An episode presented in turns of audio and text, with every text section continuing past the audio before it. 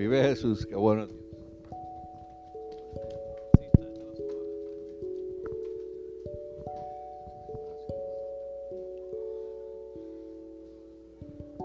Bueno, mientras los niños van subiendo a la planta alta, eh, quiero que busquen en sus Biblias, hermano. El Salmo número 100. Salmo 100.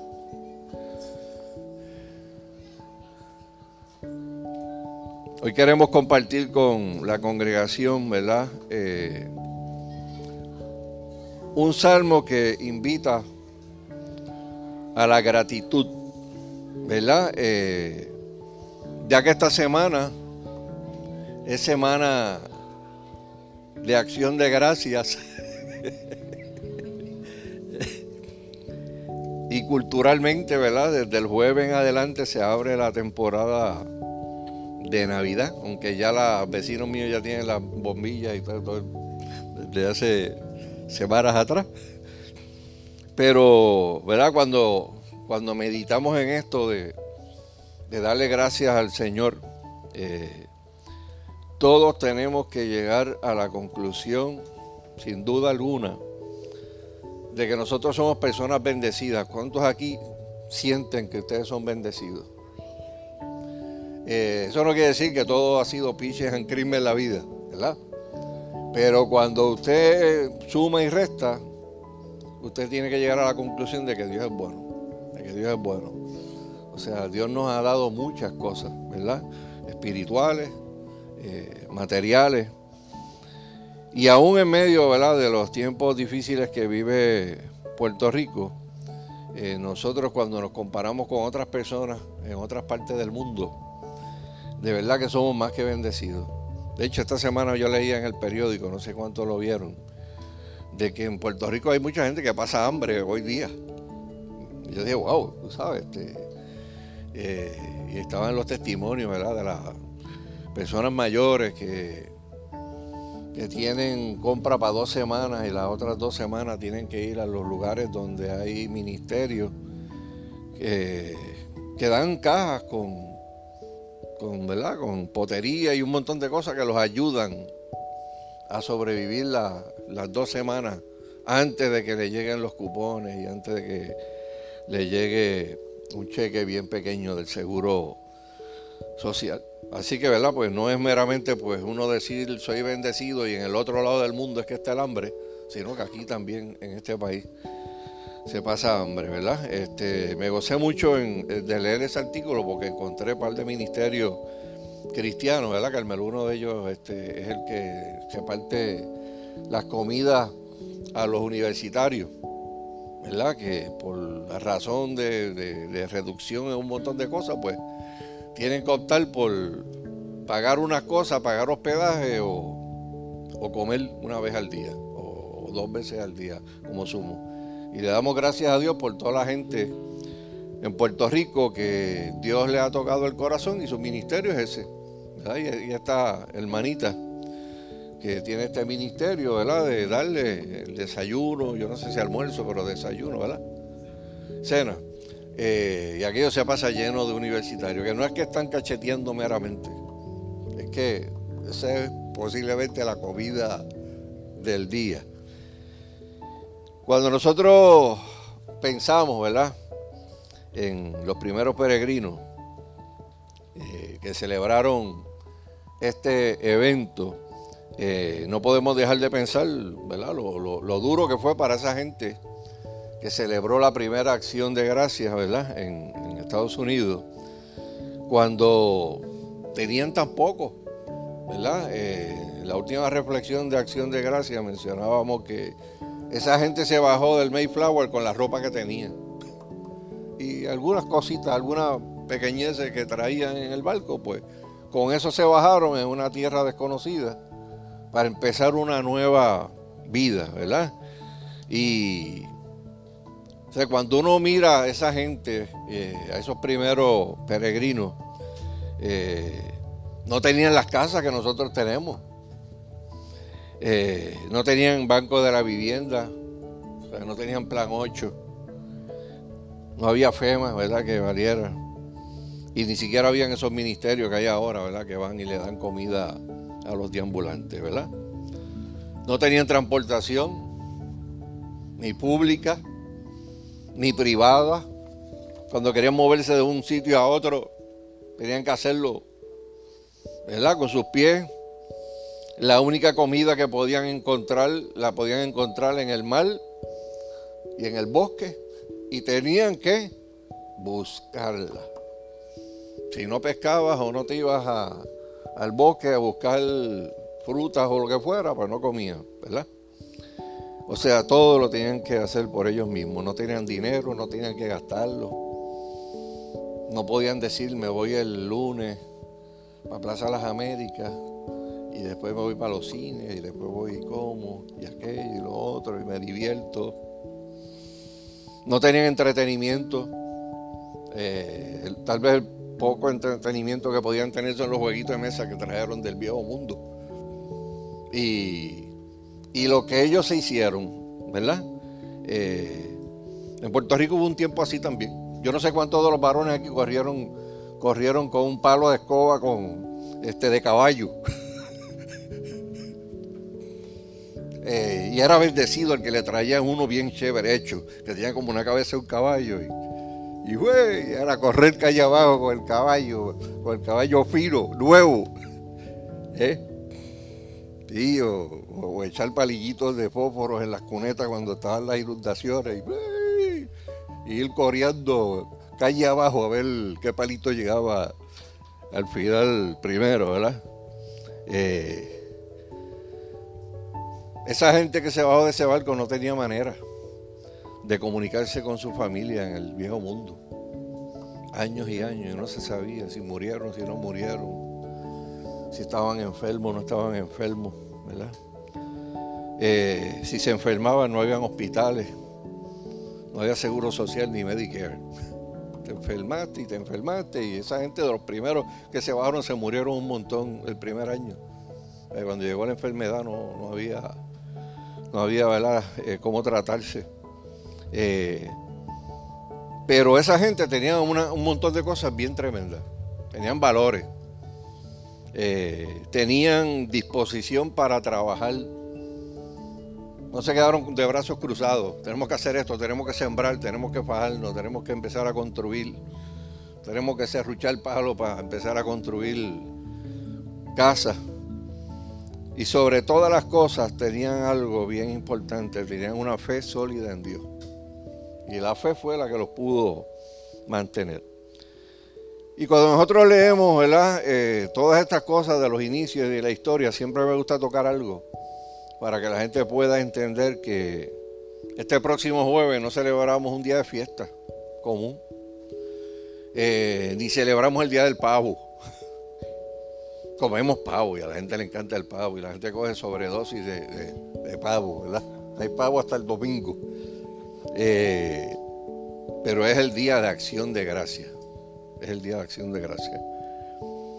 Eh, la Constitución de Puerto Rico, ¿verdad? En el preámbulo, hay una frase que se repite mucho por ahí, eh, que dice, puesta nuestra fe en Dios Todopoderoso.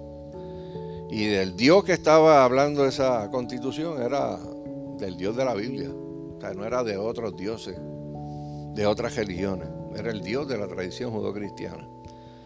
Eh, en la Declaración de Independencia de los Estados Unidos, hay un par de oraciones que dicen así, sostenemos como evidentes estas verdades, que los hombres son creados iguales y que son dotados por su creador de Dios, está hablando de Dios de nuevo, de ciertos derechos inalienables, que entre estos están la vida, la libertad y la búsqueda de la felicidad. Al final de la declaración de la independencia dice que apelan al juez supremo del mundo. ¿Y quién es el juez supremo del mundo? Dios. Y para concluir la declaración, eh, escribieron y en apoyo de esta declaración, con, eh, con absoluta confianza en la protección de la divina providencia, que Dios también, empeñamos nuestra vida, nuestra hacienda y nuestro sagrado honor. Eh, esta semana, ¿verdad? Que comienza hoy, como dije, celebramos este jueves el Día de Acción de Gracia, que no es una celebración ni del cumpleaños de nadie, ¿verdad? Como muchos días de fiesta, ni el aniversario de nadie, sino que fue un día que se apartó para expresarle nuestro agradecimiento a Dios.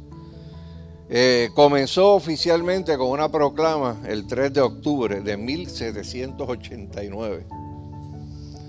Y esa proclama la escribió un presidente que se llamó George Washington. Y se la voy a leer porque es corta, para que usted vea lo que implica el Día de Acción de Gracia. Dice, considerando que todas las naciones tienen el deber de reconocer la bondad de Dios Todopoderoso, obedecer su voluntad, agradecerle por sus dones y humildemente implorar su favor y protección. Y considerando que ambas cámaras del Congreso me han pedido, mediante su comité conjunto, recomendarle al pueblo de los Estados Unidos un día público de acción de gracias y oración para ser observado, reconociendo con corazones agradecidos los muchos favores notables del Dios Todopoderoso, especialmente al permitirles una oportunidad única, pacífica, de establecer una forma de gobierno para su seguridad y felicidad. Por tanto, ahora recomiendo y asigno el jueves 26 de noviembre próximo para ser dedicado por el pueblo de estos estados al servicio de ese ser grande y glorioso, quien es el autor caritativo de todo el bien que ha sido, que es y que será, para que podamos unirnos todos en rendirle nuestro más sincero y humilde agradecimiento por su amable protección y cuidado de este pueblo, de este país, antes de convertirse en nación, por las variadas y notables misericordias, la interposición favorable de su providencia, la cual experimentamos en la tranquilidad, unión y abundancia que hemos desde entonces disfrutado por la manera pacífica y racional en la que se nos ha permitido establecer constituciones de gobierno para nuestra seguridad y felicidad, particularmente por la nacional, y en general por todos los variados y grandes favores que Él le ha complacido conferirnos. Y también que podamos unir en la más humilde ofrenda nuestras oraciones y súplicas al gran Señor y soberano de las naciones y pedirle que perdone nuestras transgresiones nacionales y de otro tipo que nos permita, ya sean en posiciones públicas o privadas, llevar a cabo variadas obligaciones relativas, apropiadas y puntualmente para darle a nuestro gobierno nacional una bendición para todas las personas, para que siempre sea un gobierno de leyes sabias, justas, constitucionales, ejecutadas y obedecidas fiel y discretamente, y para proteger y guiar a todos los soberanos y naciones, especialmente aquellos que han demostrado gentileza para nosotros y para bendecirlas con un buen gobierno de paz y concordia, para promover el conocimiento y la práctica de la verdadera religión y virtud. Y la verdadera religión y virtud era la, la religión cristiana.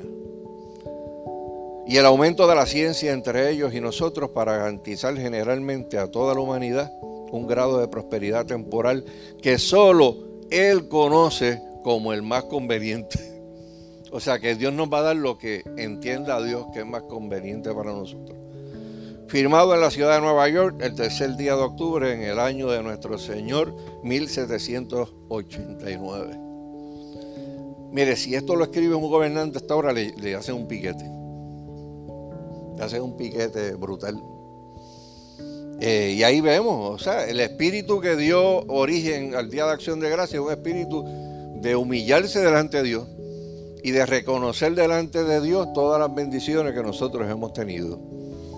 Eh, obviamente, ¿verdad? Quise leer estos documentos históricos, eh, no solo porque nosotros no debemos de olvidar la historia, porque cuando usted conoce la historia y usted se la repite a sus hijos, eso va de generación en generación. El día que una generación no le cuenta la historia a sus hijos, ese día comienza otra historia que deja atrás una parte bien importante, ¿verdad? De, de una historia que hace referencia al Dios que nosotros le servimos, ¿verdad? Eh, desafortunadamente, ¿verdad? Siempre hay gente que mientras más tiene, más quiere, ¿verdad? Y hay veces que hay gente que se llega a olvidar que la fuente de su bendición es Dios. Por eso, hermano, nosotros todos los días tenemos que agradecerle, no meramente un jueves al año, sino todos los días. Y de eso es que se trata el Salmo 100, que quiero que ahora lo, lo tengan a la mano. Dice ese Salmo, verso 1, Cantad alegres a Dios, habitantes de toda la tierra. Servid a Jehová con qué? Con alegría. Venid ante su presencia con qué?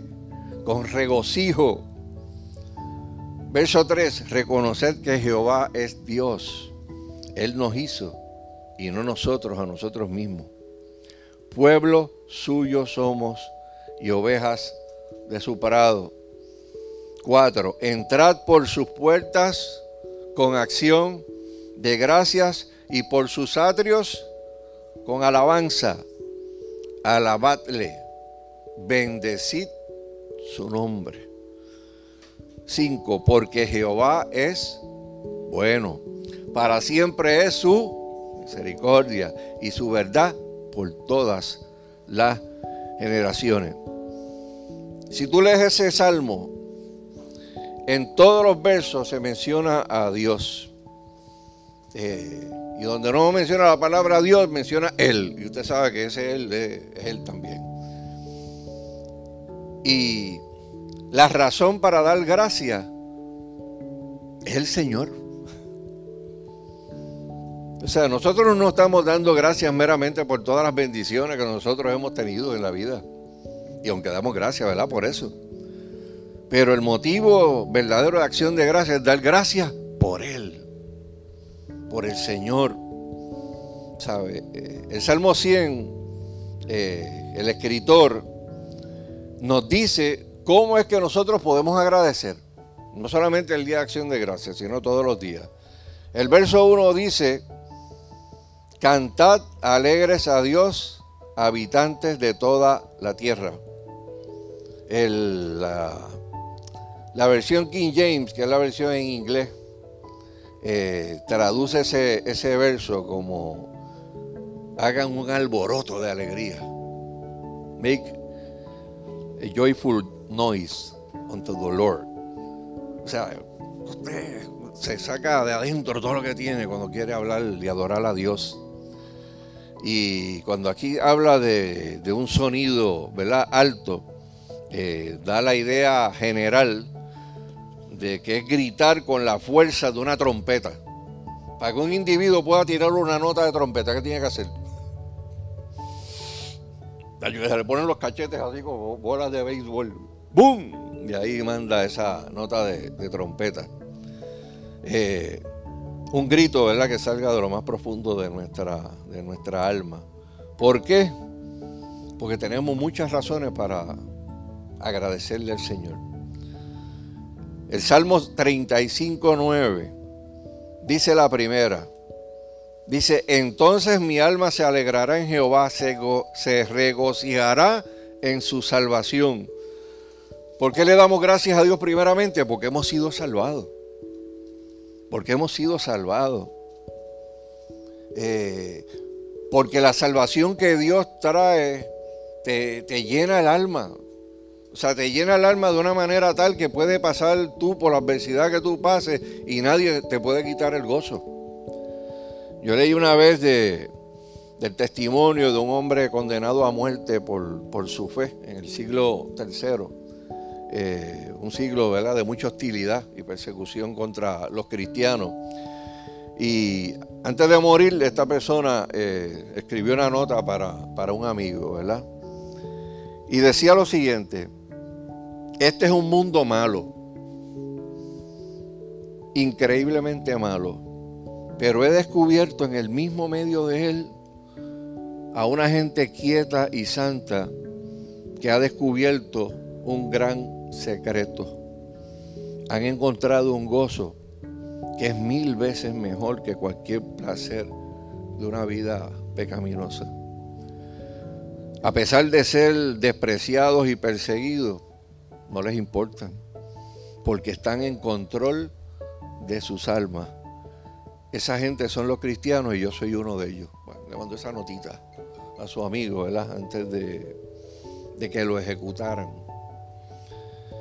Y a veces uno tiene que preguntarse, wow, yo, puedo decir lo mismo, que el gozo del Señor en mi vida es más grande que cualquier cosa que yo haya dejado atrás.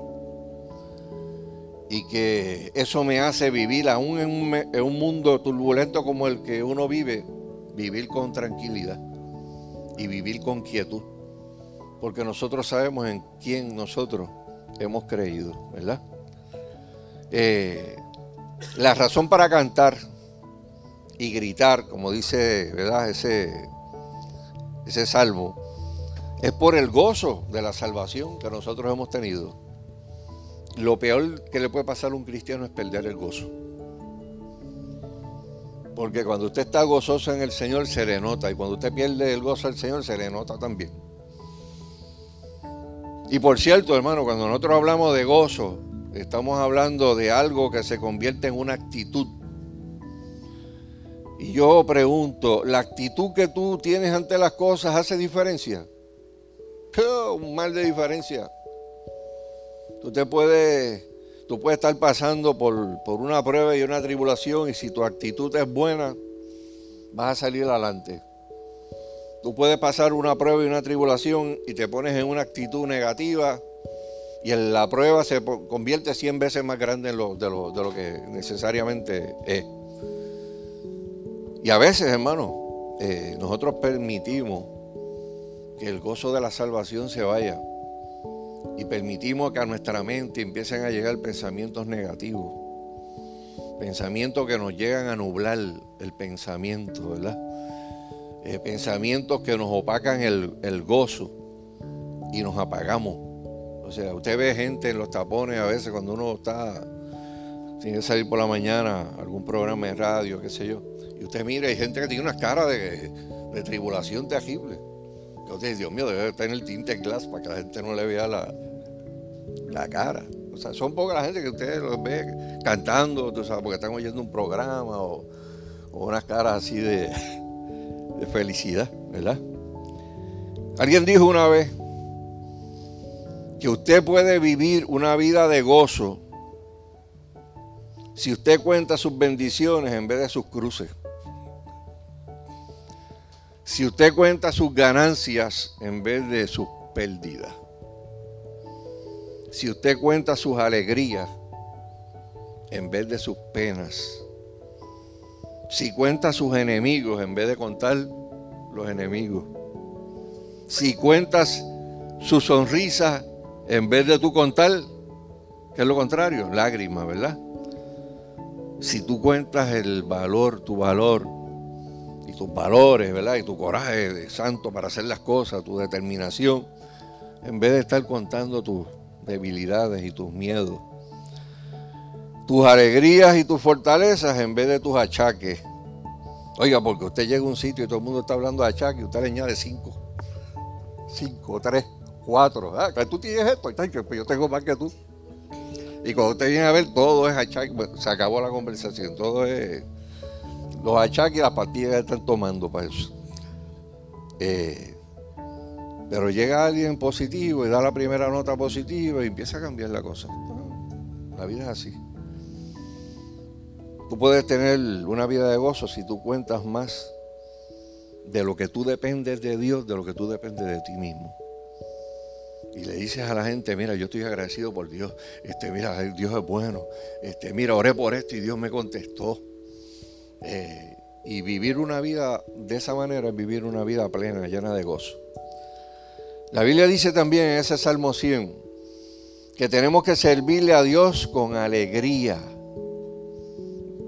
Tenemos que servir, ¿verdad? Eh, y aquí la Biblia dice en Primera de Corintios, capítulo 4, verso 2, lo siguiente, aparece, va a aparecer ya mismo ahí. Ahora bien, se requiere de los administradores que cada uno sea hallado fiel.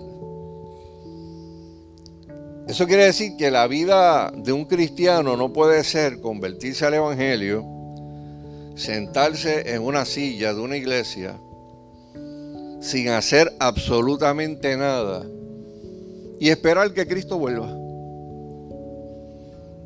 O sea, Cristo nos salvó y nos redimió nosotros de nuestros pecados para que nosotros hagamos dos cosas, para que proclamemos su palabra y para que nosotros le sirvamos a los demás. Y aquellos que lo entienden sabrán que un día, cuando estén parados frente a Cristo, porque todos los que estamos aquí, no en bonche, o sea, allí no va a llegar al cielo la catacumba 8. Allí va a llegar cada uno, uno a uno, delante de la presencia de Dios. Y ahí usted va a mirar para la izquierda y para la derecha no va a ver los de la catacumba. Y para atrás tampoco lo va a ver. Es usted con el Señor. Y la gente que se salvó, la gente que le sirvió a Él, que le sirvió a los demás, van a escuchar unas palabras que aparecen en Mateo capítulo 25 y verso 23. Yo no sé cuántos aquí quieren escuchar estas palabras un día. Su Señor le dijo, bien, buen siervo y fiel. Sobre poco has sido fiel, sobre mucho te pondré. Entra en el gozo de tu Señor. Wow. Entra en el gozo de tu Señor. Le faltó un 2, el 23, era 23. Estamos en familia, esta cosa pasa en familia. Eh, sí, está corregido ahí. Entra en el gozo de tu Señor. Bueno, dale gracias a Dios que no apareció otro verso ahí. Judas alcohólico, ¿verdad? Y cosas así, tú sabes.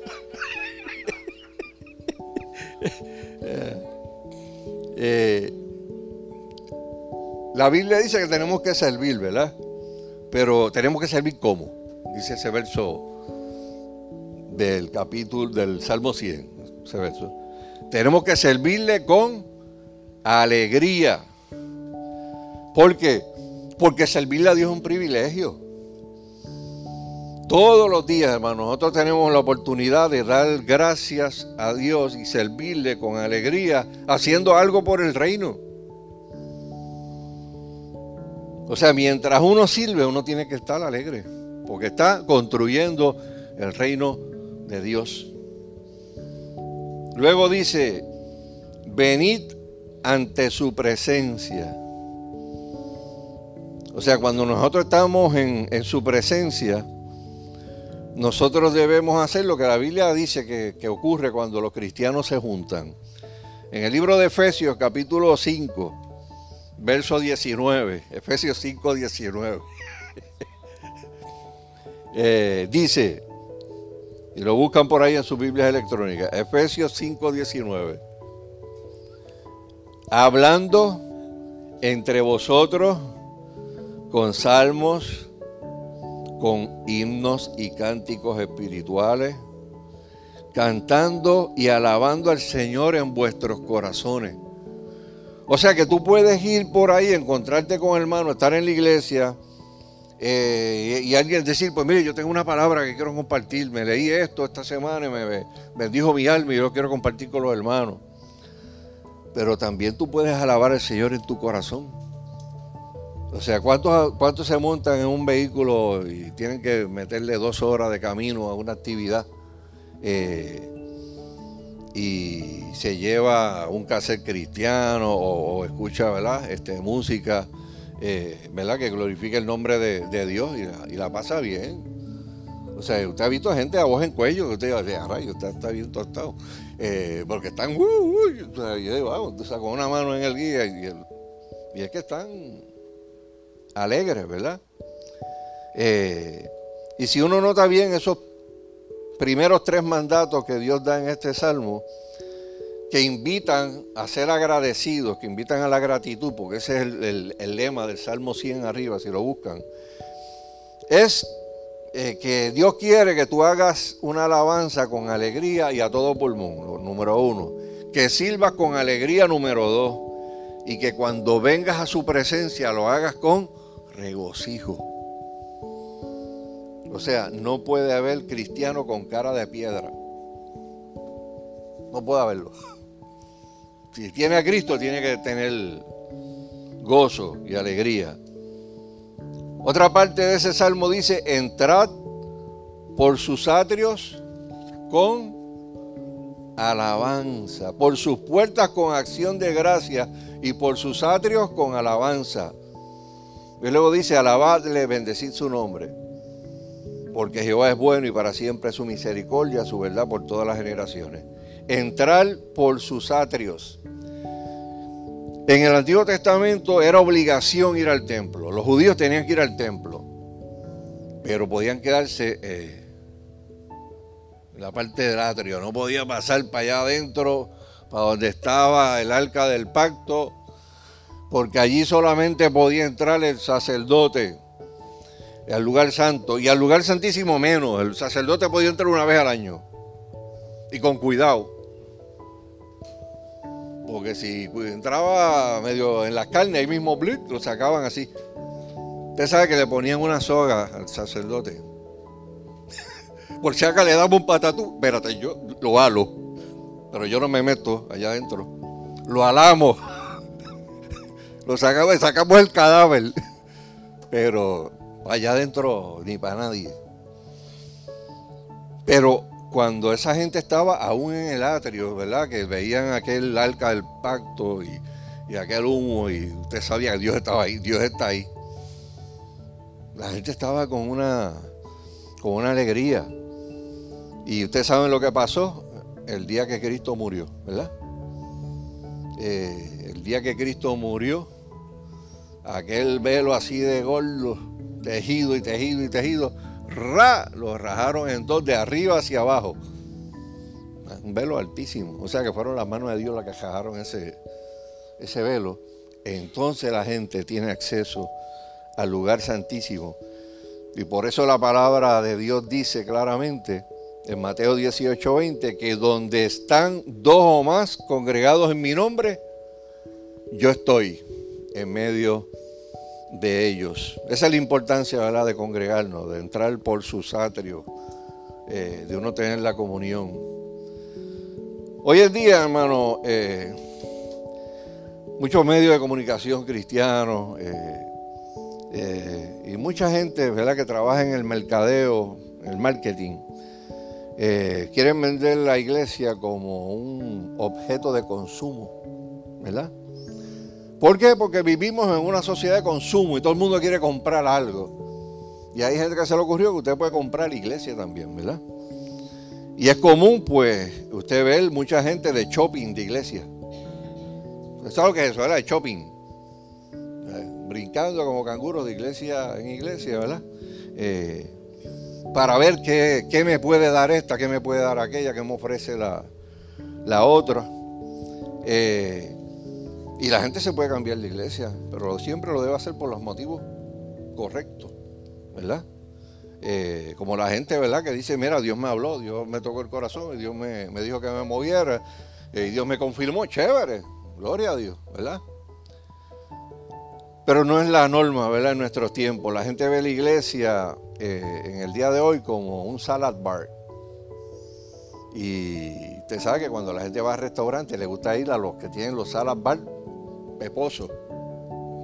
Y te lo dicen, no, yo voy allí porque aquel Salazar es grandísimo. Y total va y, busca lo mismo de siempre. sí, mano, y tú dices, con el objeto, lo mismo de siempre, Es que el hombre es animal de hábito, ¿eh? por, eso lo hace. Eh, y así también pasa, ¿verdad? Con, la iglesia. Me gusta esto de aquella iglesia, me gusta aquello de esta, otra, me gusta esto de lo otra, ¿verdad? Eh, y algunos, ay, es que yo me siento allí también porque me siento como un teatro. Otra, ay, yo me siento como en el choli. como en el Choli, sí, porque ahí están las luces, bien, una cosa bien espectacular. Y la gente se le llena los ojos con las luces, con las bandas. Y la iglesia moderna se ha convertido en un objeto de, comodidad y objeto de consumo. Si me quitan las sillas acoginadas, me voy. Si se va el aire, olvídalo. Me mudo. Eh, y no puede ser así. El salmista nos decía otra cosa, ¿verdad? Sobre la, sobre la iglesia. Hay muchas cosas que se venden. Usted sabe que ahora se venden coberturas también.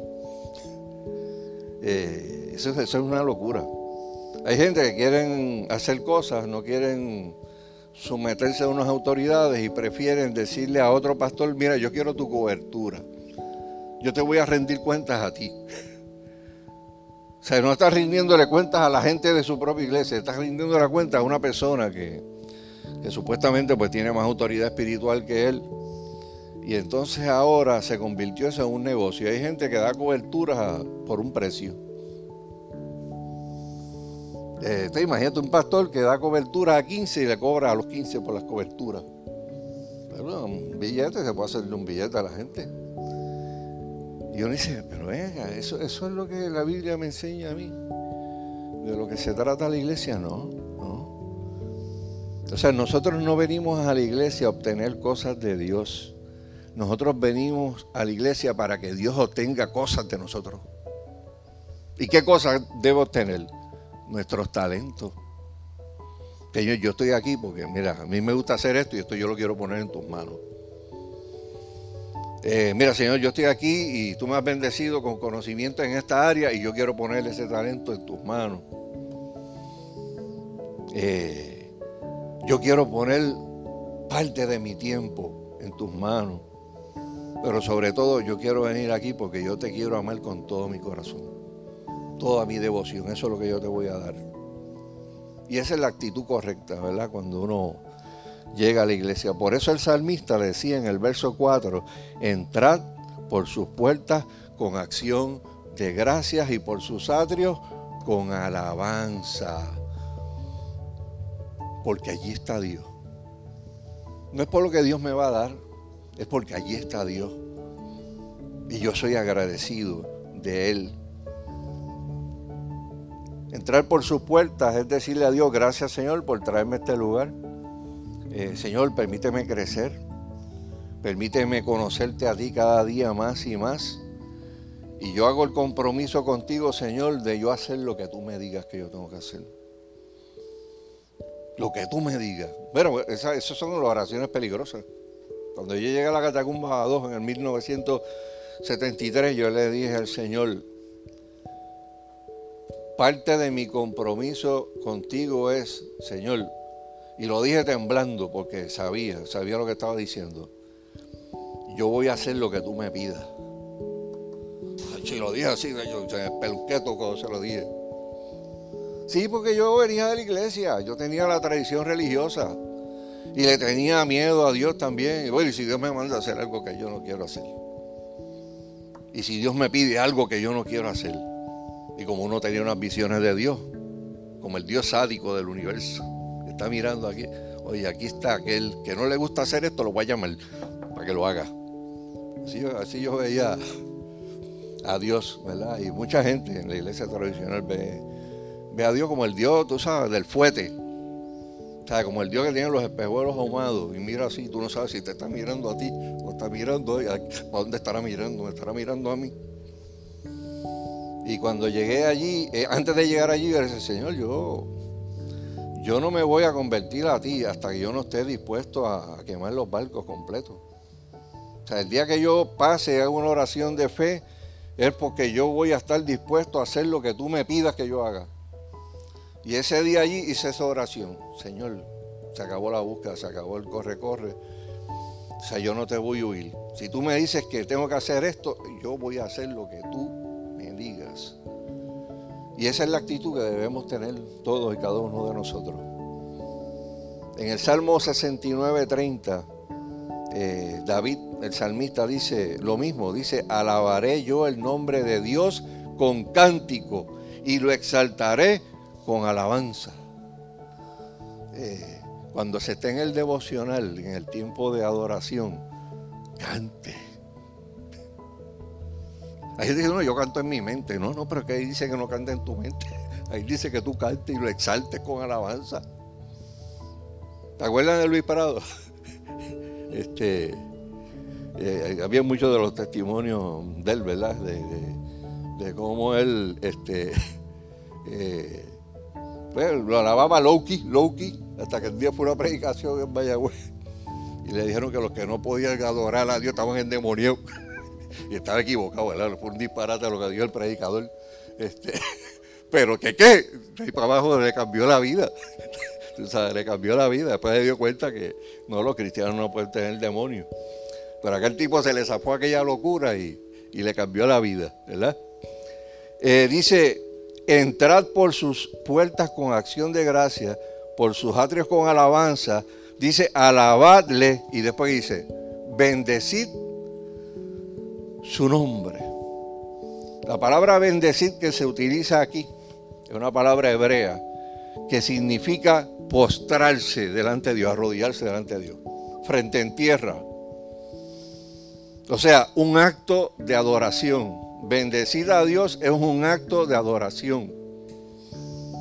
¿Y cuáles son las razones que tenemos para nosotros bendecir su nombre? Tenemos unas cuantas aquí en el verso 5. Voy a leerlo, ¿verdad? Este, me las identifican. La primera razón que nosotros tenemos para bendecir su, su nombre es por qué. Porque Dios es qué. Bueno, primero. Lo segundo, porque para siempre es su misericordia. Y lo tercero, porque la verdad de Él trasciende generaciones. Eso es de generación en generación, nunca va a acabar mientras haya un ser humano sobre la faz de esta tierra. Miren estas tres razones. Porque el Señor es bueno. La palabra eh, bueno en el Antiguo Testamento, cuando se usa aquí, en, esta, en este salmo, no implica meramente la palabra bueno. Yo, siempre lo he dicho, ¿verdad? Cuando usted tiene el diccionario bíblico, tiene la concordancia de Strong, o va a los sites de internet que le cogen el verso y se lo espeluzan en griego del Nuevo Testamento y en hebreo y arameo del Antiguo Testamento, usted dice, wow, qué riqueza en el vocabulario de esa gente.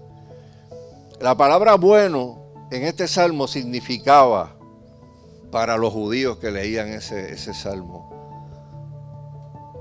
el hermoso, el mejor, el bondadoso el amoroso, el precioso, el alegre, el jovial, el agradable. Eso es lo que significaba Dios para esa gente.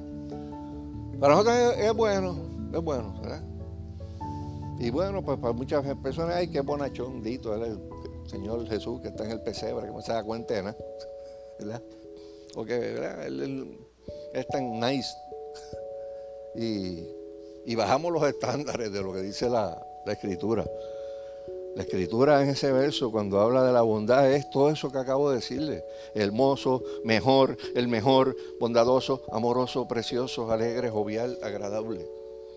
Por eso es que yo adoro a Dios, hermano. Lo segundo, porque para siempre es su misericordia. Eso se repite en el Salmo 106, verso 1, cuando dice, aleluya Alabad a Jehová porque Él es bueno, porque para siempre es su misericordia. ¿Cuántos aquí han experimentado la misericordia de Dios? ¿Cuántos aquí han tenido que pedirle perdón a Dios? Y decirle, Señor, cogoté, pasó esto, tú sabes, te fallé. Perdóname. Y de momento usted sentir que verdaderamente Dios lo perdonó. Que es borrón y cuenta nueva. Y que ese pecado Dios lo corrió y lo tiró a lo profundo de la mar, a donde no ha llegado ni siquiera el submarino más poderoso que hayan construido aquí. Hay abismos por ahí para abajo que nadie ha podido llegar. Y ahí abajo es que están los pecados tuyos. Nadie los va a encontrar jamás, ni nunca. Y la parte final, su verdad por todas las generaciones. Eso significa de generación en generación sin límite. Las promesas que tuvieron los cristianos en el Antiguo Testamento, en el Nuevo Testamento, en el primer siglo, en el siglo V, en el XV, en el siglo XVII, en el XIX y ahora en el siglo XXI, son para nosotros, son para nosotros. Así que nosotros este jueves, cuando estemos aquí a las 7 de la mañana en nuestro desayuno, lo vamos a celebrar con vamos a celebrar el verdadero espíritu de la acción de gracia.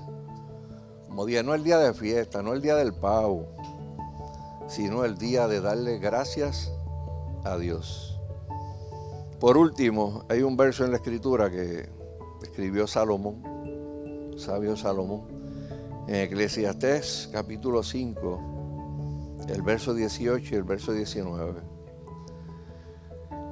Dice, dice Salomón, he aquí pues el bien que yo he visto, que lo bueno es comer y beber y gozar uno del bien de todo su trabajo con que se fatiga debajo del sol, todos los días de su vida que Dios le ha dado, porque esta es su parte. Asimismo a todo hombre a quien Dios da riquezas y bienes, y le da también facultad para que coma de ellas y tome de su parte y goce de su trabajo. Esto es un don de Dios, regalo de Dios. Todo lo que tú tienes es regalo de Dios. Eh, aquí este, los que tengan 55 años o más eh, conocerán de un tipo que le decían Palito Ortega, era de los, de los, de los 70, 60 y pico, 70. Los de menudo para acá no saben de eso. Y tenía una canción bien loca, pegajosa, que decía, e-, era una que era cortita, cortita, todo lo que tengo se lo debo al Señor. Y lo repetía, todo lo que tengo se lo debo al Señor, al Señor que me creó. Y lo seguía repitiendo, repitiendo y repitiendo. Y para la gente que no era cristiana, pues eso era, ven acá, pero si este tipo no es cristiano, pues está cantando una canción de agradecimiento al Señor, ¿verdad? Pero era una manera de decir y afirmar que todo lo que nosotros tenemos se lo debemos al Señor. Vamos a ponernos en pie. Y yo quiero que nosotros hagamos todo una oración de gratitud en este momento. Eh, o sea, el llamado va a ser para que tú ahí ahora mismo en tu silla eh, y ensáyalo bien porque el jueves posiblemente, ¿verdad? En el desayuno tengas algo, ¿verdad? Que, por qué agradecer públicamente a Dios. Eh, pero ahora lo ensayas ahí en silencio delante de la presencia de Dios. Yo quiero que tú le des gracias a Dios eh, por todas sus bendiciones, pero que seas específico, ¿no? Porque es genérico, por todas las bendiciones, muy genérico. Dale gracias a Dios por la esposa que tienes al lado, por el esposo que tienes al lado, eh, por los hijos que Dios te, te ha dado por lo que esta vida te ha traído. Porque si tú estás vivo y estás en el día de hoy aquí, a pesar de muchas cosas que hayan pasado en tu vida, eso nada más es un motivo de acción de gracia. Gracias Señor, porque estoy aquí. Y la vida contigo, la vida buena contigo nunca acaba, va a ser eterna. Día vamos a salir del cartucho humano y nos vamos y vamos a volar a la eternidad y allí seguirá la fiesta. Y la Biblia dice que seguirá por siempre, por toda la eternidad. Pero la vida eterna no comienza cuando nos morimos y llegamos allá arriba. La vida eterna comienza desde el día que tú le entregas tu vida a Cristo. Porque Jesús dijo, yo he venido para que tengan vida y para que la tengan en abundancia. Vamos a orar todos, hermano. Y si alguien quiere oración, eh, siempre, ¿verdad? Hacemos invitación para todos los que de alguna manera pues necesitan fe, necesitan que Dios los fortalezca, eh, necesitan que en un tiempo como este Dios los cubra, ¿verdad? Porque a veces cuando llegan los momentos de acción de gracia, cuando llegan días como el de Navidad, eh, hay gente que se siente sola. Eh, y para muchos son días bien chéveres, bien nice, y para otros pues son días duros, ¿verdad? Porque Tal vez no pueden sentarse a una mesa como quisiera con toda su familia. Eh, y yo sé que eso duele. Pero qué bueno que uno tiene una segunda familia. ¿verdad? Y que todos juntos el jueves nos vamos a reunir y vamos a, a desayunar. Y que tú puedes tener la seguridad en tu corazón de que Dios nunca te va a abandonar a ti. Dios nunca te ha abandonado. O sea, los días que tú miras así no lo ves a tu lado es porque te están cargando, te tienen al hombro. Eh, así que vamos a orar y si alguien necesita la oración, le invito a que se acerque aquí al frente y todos juntos como familia de fe lo vamos a hacer. Eh, y ahí yo quiero, ¿verdad? Que como dije, cada uno de manera individual lo pueda hacer. Y si tiene alguien al lado y le quiere decir, te doy, doy gracias a Dios por tu vida, usted se lo diga el que tiene al lado, también. Porque esas cosas hay que aprender a, a verbalizarlas también. Padre, en el nombre de Jesús, Señor, te damos gracias en esta mañana por, porque tú nos das la oportunidad, Señor, de venir todos los primeros días de semana, todos los domingos, Señor, a este lugar. Empezamos la semana así, Señor, llegando delante de tu presencia, con la esperanza en nuestros corazones de que tú nos vas a fortalecer, que tú nos vas a dar fuerzas nuevas, Señor, para nosotros continuar para nosotros seguir creyendo, Señor, en tus promesas, para nosotros seguir creyendo, Padre amado, que tú nos acompañas en esta gran aventura de fe en la que un día, Señor, nos metiste, Padre amado, cuando nos encontraste, cuando nos llamaste, cuando nos separaste para ti, Señor amado. Yo te pido, Dios, Señor, que en nuestros corazones siempre hay un espíritu de agradecimiento, un espíritu de gratitud, Señor. Que nosotros podamos mirar hacia el lado, a toda la gente que tenemos al lado, y podamos contar y ver las cosas más chéveres que tienen, en vez de ver sus errores, Señor. Eh, contar más las bendiciones, Señor amado, que, que tenemos, Señor, por caminar junto a ellos, Señor que otras cosas, Padre amado, que son mínimas, Padre amado, cuando lo comparamos con las cosas buenas que tú, oh Dios, has puesto en el corazón de toda la gente que está caminando con nosotros, Señor.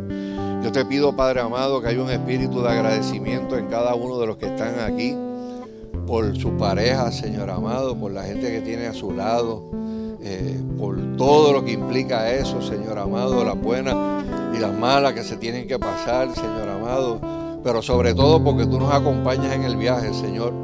Y tú eres el que nos da, Señor amado, el deseo cada día de, comprometernos más, Señor amado, de, de, luchar más por lo que tenemos, Señor, de dar un ejemplo, Padre amado, al mundo de que somos diferentes una simple y sencilla razón, porque te tenemos a ti, Señor.